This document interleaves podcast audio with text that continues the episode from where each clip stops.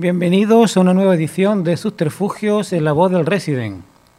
Si hace dos semanas traíamos un disco de Paco de Lucía, acompañado de su hermano mayor Ramón de Algeciras, hoy traemos un disco en solitario de Paco del mismo año, 1969, que fue un año muy fructífero para Paco de Lucía. No solamente sacó el disco que escuchamos en su totalidad hace dos semanas, 12 hits, para guitarra flamenca y orquesta de cuerda, sino que también grabó eh, el Paco de Lucía y Ramón de Algeciras en Hispanoamérica y también el disco que vamos a escuchar hoy en su magnífica integridad, Fantasía Flamenca de Paco de Lucía, del año 69, que tiene tarantas, alegrías, guajiras, granaínas, fandangos, mineras, soleá y una de verdaderamente una propuesta muy interesante. Son 10 temas que vamos a saborear en toda su integridad y con buena literatura acompañándola. Así que comenzamos con estos aires de Linares, que son unas tarantas.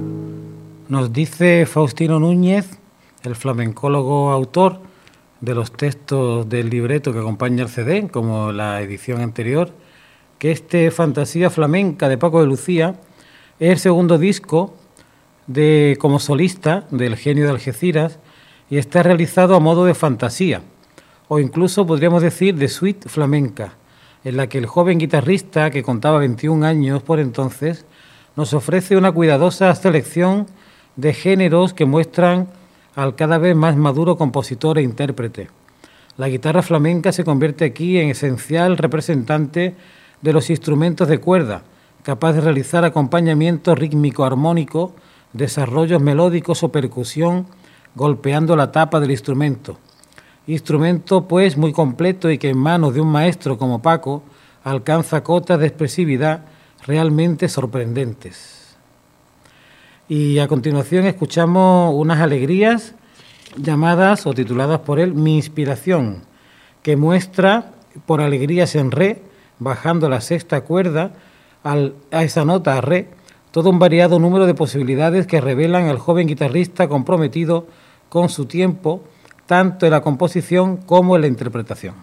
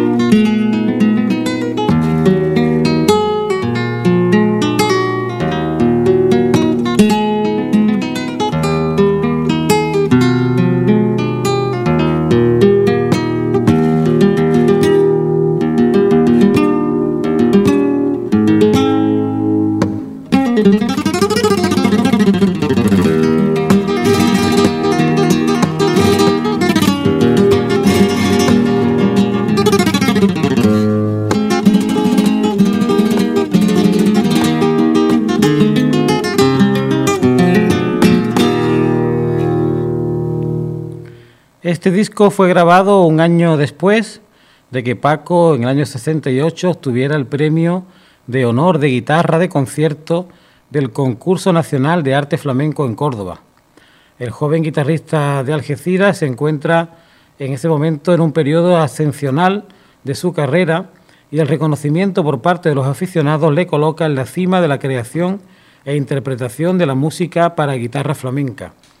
Paco se presenta ante nosotros sin alardes técnicos ni compositivos, ciñéndose a la interpretación clásica e incluyendo elementos personales, pero siempre dentro de la más pura tradición flamenca.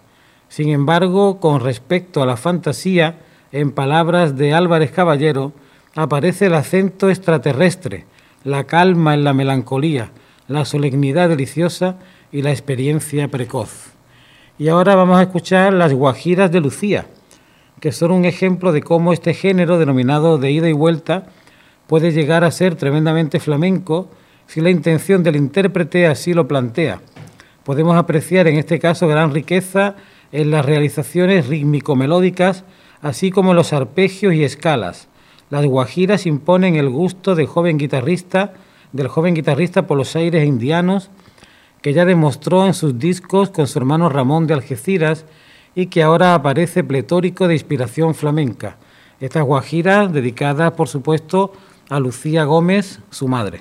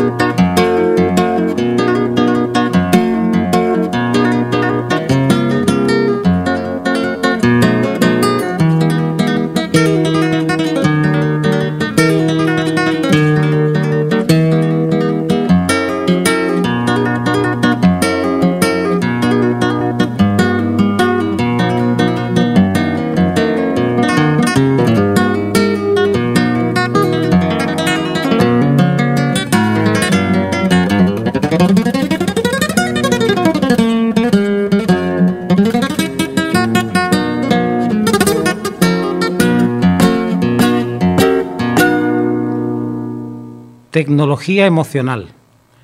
A los comensales próximos les llamó la atención que los de la mesa central, en apariencia una pareja, no se dirigieran la palabra mientras esperaban a ser servidos.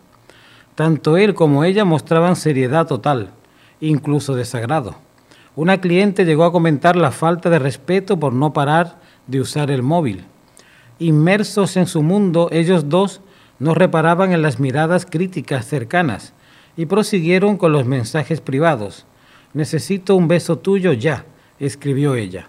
En paralelo, él había redactado un texto similar. Curiosamente y al unísono, ambos teclearon lo mismo a sus destinatarios, te necesito.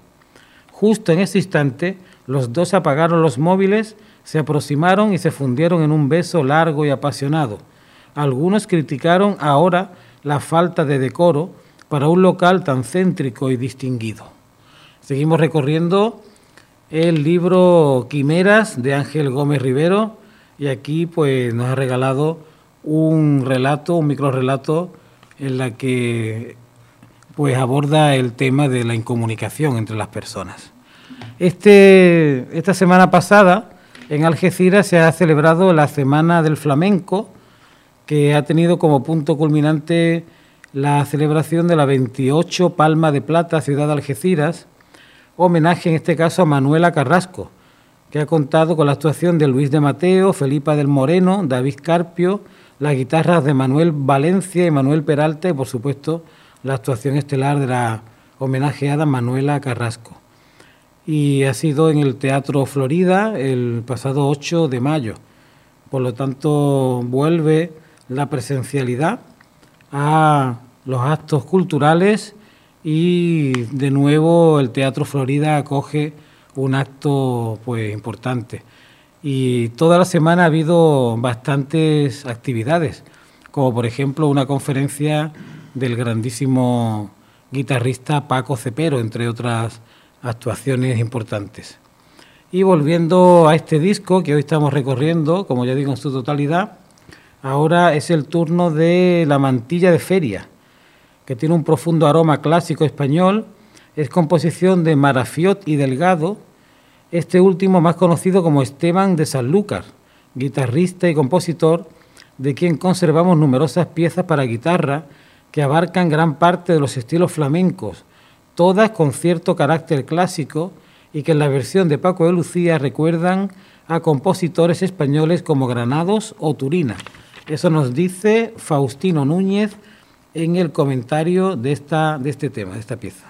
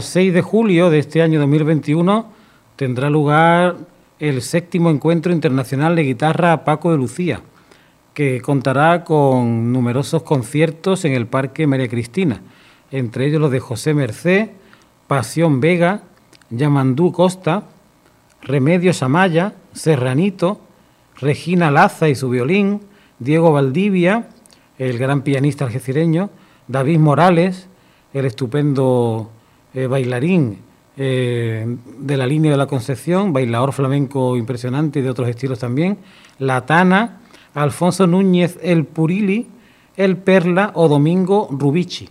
Y también hace unos días se ha presentado el disco que queremos traer por aquí también, Algeciras después de Paco, que tiene pues numerosos homenajes al gran maestro de Algeciras. Y ahora, siguiendo con esta fantasía flamenca de Paco de Lucía, le toca el turno a El Tempul, arroyo de la provincia de Cádiz, que da el título a estas bulerías que se encuentran enmarcadas en este disco fantástico de Paco de Lucía. Género obligado en cualquier disco de Paco. El sello del de Lucía lo encontramos en las armonías de carácter jazzístico que Paco aflamenca con maestría, utilizando síncopas y contratiempos, realmente originales en la época. Las falsetas de estas bulerías las podemos escuchar acompañando el cante del camarón de la isla. Por otra parte, el despliegue de medios técnicos confirman a Paco como el esencial renovador del toque por bulerías, sobre todo los magníficos arpegios y los veloces ligados de la mano izquierda que podemos oír en esta composición.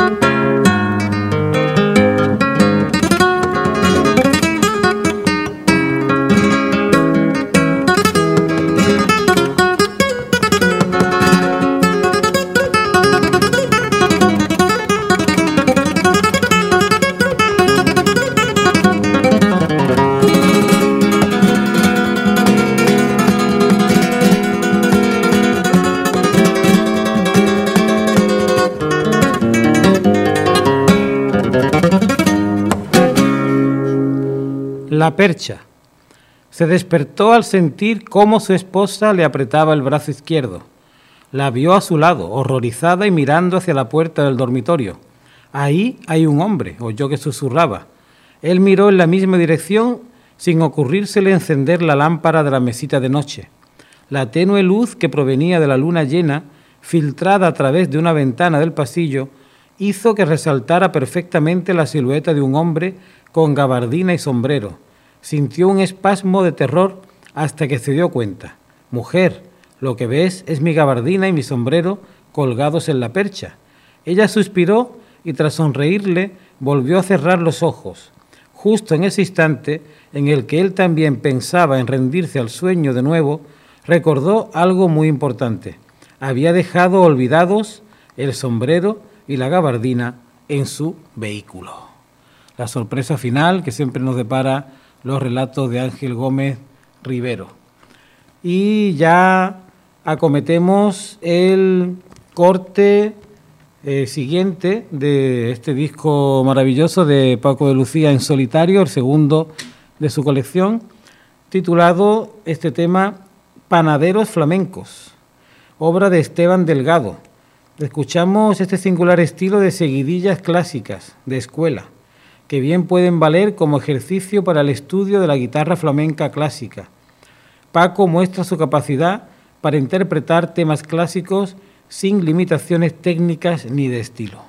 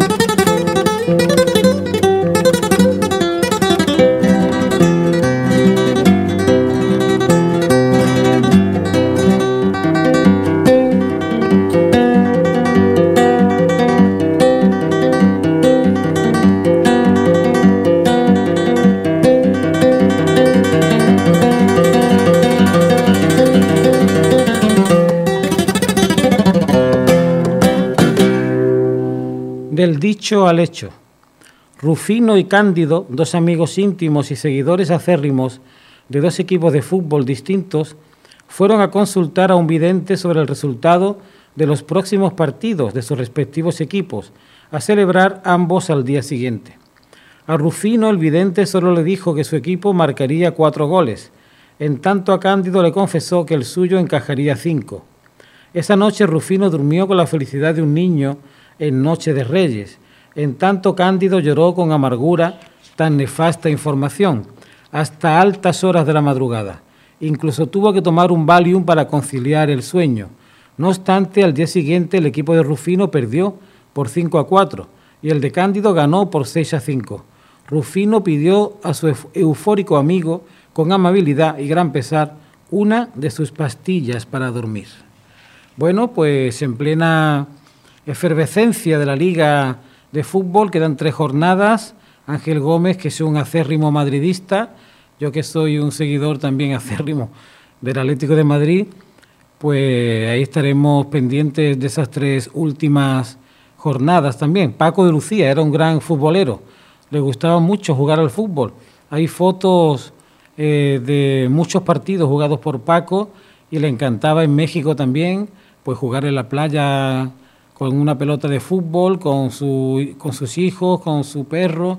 Así que también el fútbol está ligado a la figura de Paco de Lucía. Bueno, la recta final de este grandioso disco que nos regaló Paco en el año 69 Ahora escuchamos el Generalife Bajo la Luna, una granaína de vocación impresionista donde podemos escuchar la atmósfera alambrista que bien podría valer como el claro de luna de Paco de Lucía. Bueno, la verdad que es una extraña reseña la que hace Faustino Núñez de esta composición. No entiendo muy bien eso qué quiere decir con esa atmósfera alambrista, pero bueno, vamos a escuchar esta pieza y a ver si salimos de dudas.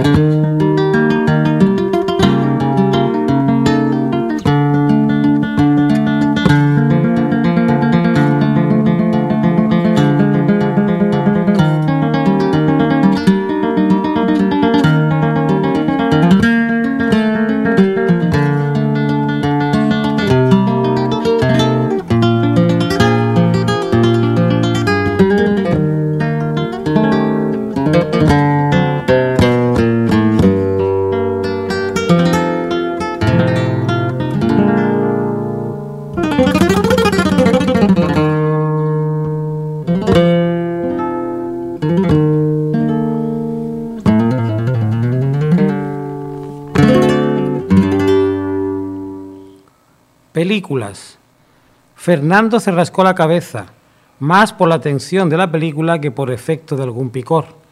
Vio al asesino clavar un cuchillo de monte en sus víctimas, sin contemplaciones.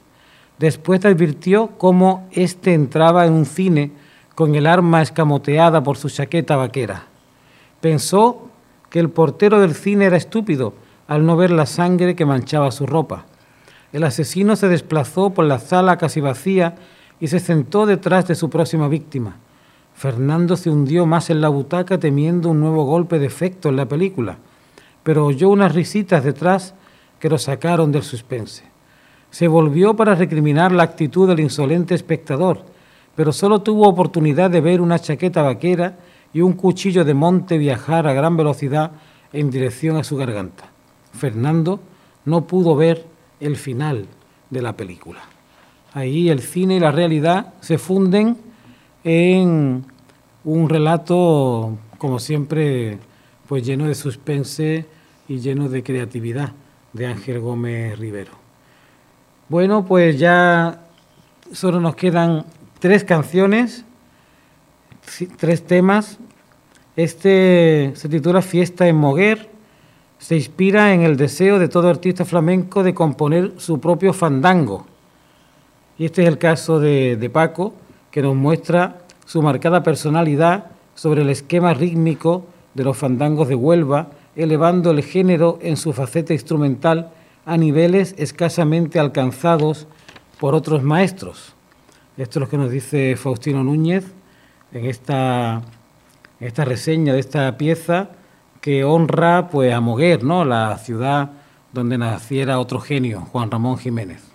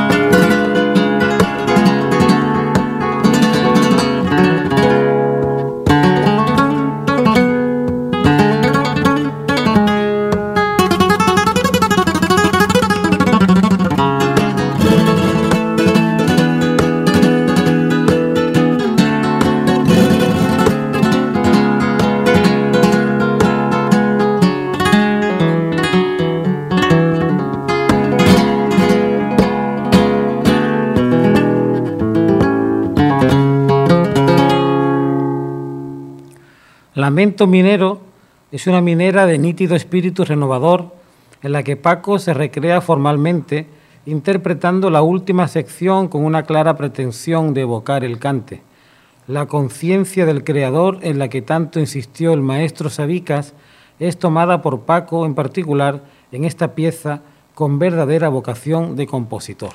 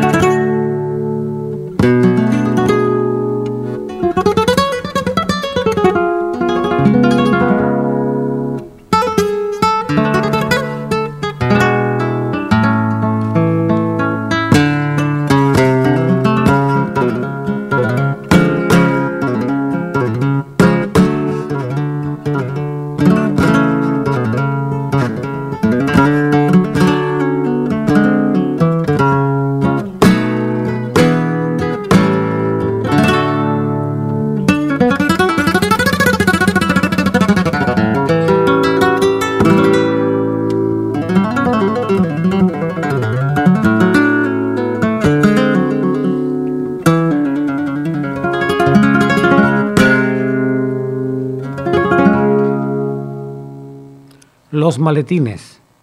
La primera vez que fui testigo de cómo robaban a Rodrigo, un viejo profesor jubilado, lo pasé mal, muy mal. Alguien con aspecto de delincuente se le acercó mientras paseaba por el barrio más oscuro y olvidado de la ciudad y le exigió el maletín que llevaba. Se lo advertí en numerosas ocasiones. No debes caminar por estas callejuelas tan peligrosas al caer la noche. La tercera vez que le robaron, mis apreciaciones cambiaron. Pensé que Rodrigo era tonto de remate. Yo lo espiaba escondido entre las sombras porque no daba crédito. Fue en el robo número 20 cuando le dije que estaba loco de atar. ¿Qué llevas en esos maletines, profesor? ¿Dinero? ¿Joyas? Pregunté. Libros. Solo llevo libros, contestó de forma lacónica, sin dejar de sonreír. Y se adentró con su maletín número 21 en el barrio más oscuro y olvidado de la ciudad. Precioso relato para acabar hoy el programa de Ángel Gómez Rivero, porque los libros son mucho más, muchas veces mucho más preciados que el oro, que las joyas o que cualquier otra eh, posesión física. Los libros son algo infinitamente superior. Y bueno, hoy hemos terminado este repaso que hemos hecho por otro de los discos primeros de Paco de Lucía del año 69, con este Fantasía Flamenca que ya ha quedado eclipsado por otros discos posteriores del maestro, pero que desde aquí, desde la voz del Resident, en sus refugios, queríamos rescatar. Ya en otra edición también rescataremos otro disco de ese mismo año, el prometido que hizo con su hermano Ramón de Algeciras en Hispanoamérica, donde versionan eh, éxitos de toda la América Latina y se pasean por todos los países de aquella, de aquella zona tan española, ¿no? aquella eh, donde está el legado español y donde la música, como dicen los expertos, han hecho un viaje de ida y vuelta. Nos despedimos desde sus refugios con Celosa, una soleá por medio eh, que utiliza la, nota La, rica en falsetas de embriagador, contrapunto y deliciosas melodías con la que Paco de Lucía cierra esta fantasía flamenca llena de inspiración y hondura. Nos dice Faustino Núñez que en estas reediciones de los discos de Paco hecha en el año 95, pues estuvo comentando pieza a pieza todas las composiciones del genio de Algeciras en estos magníficos discos que ya pues quedaron bastante atrás en su carrera, pero que son prueba evidente del genio que se nos venía encima. Así que nos volvemos a escuchar pronto, aquí en sus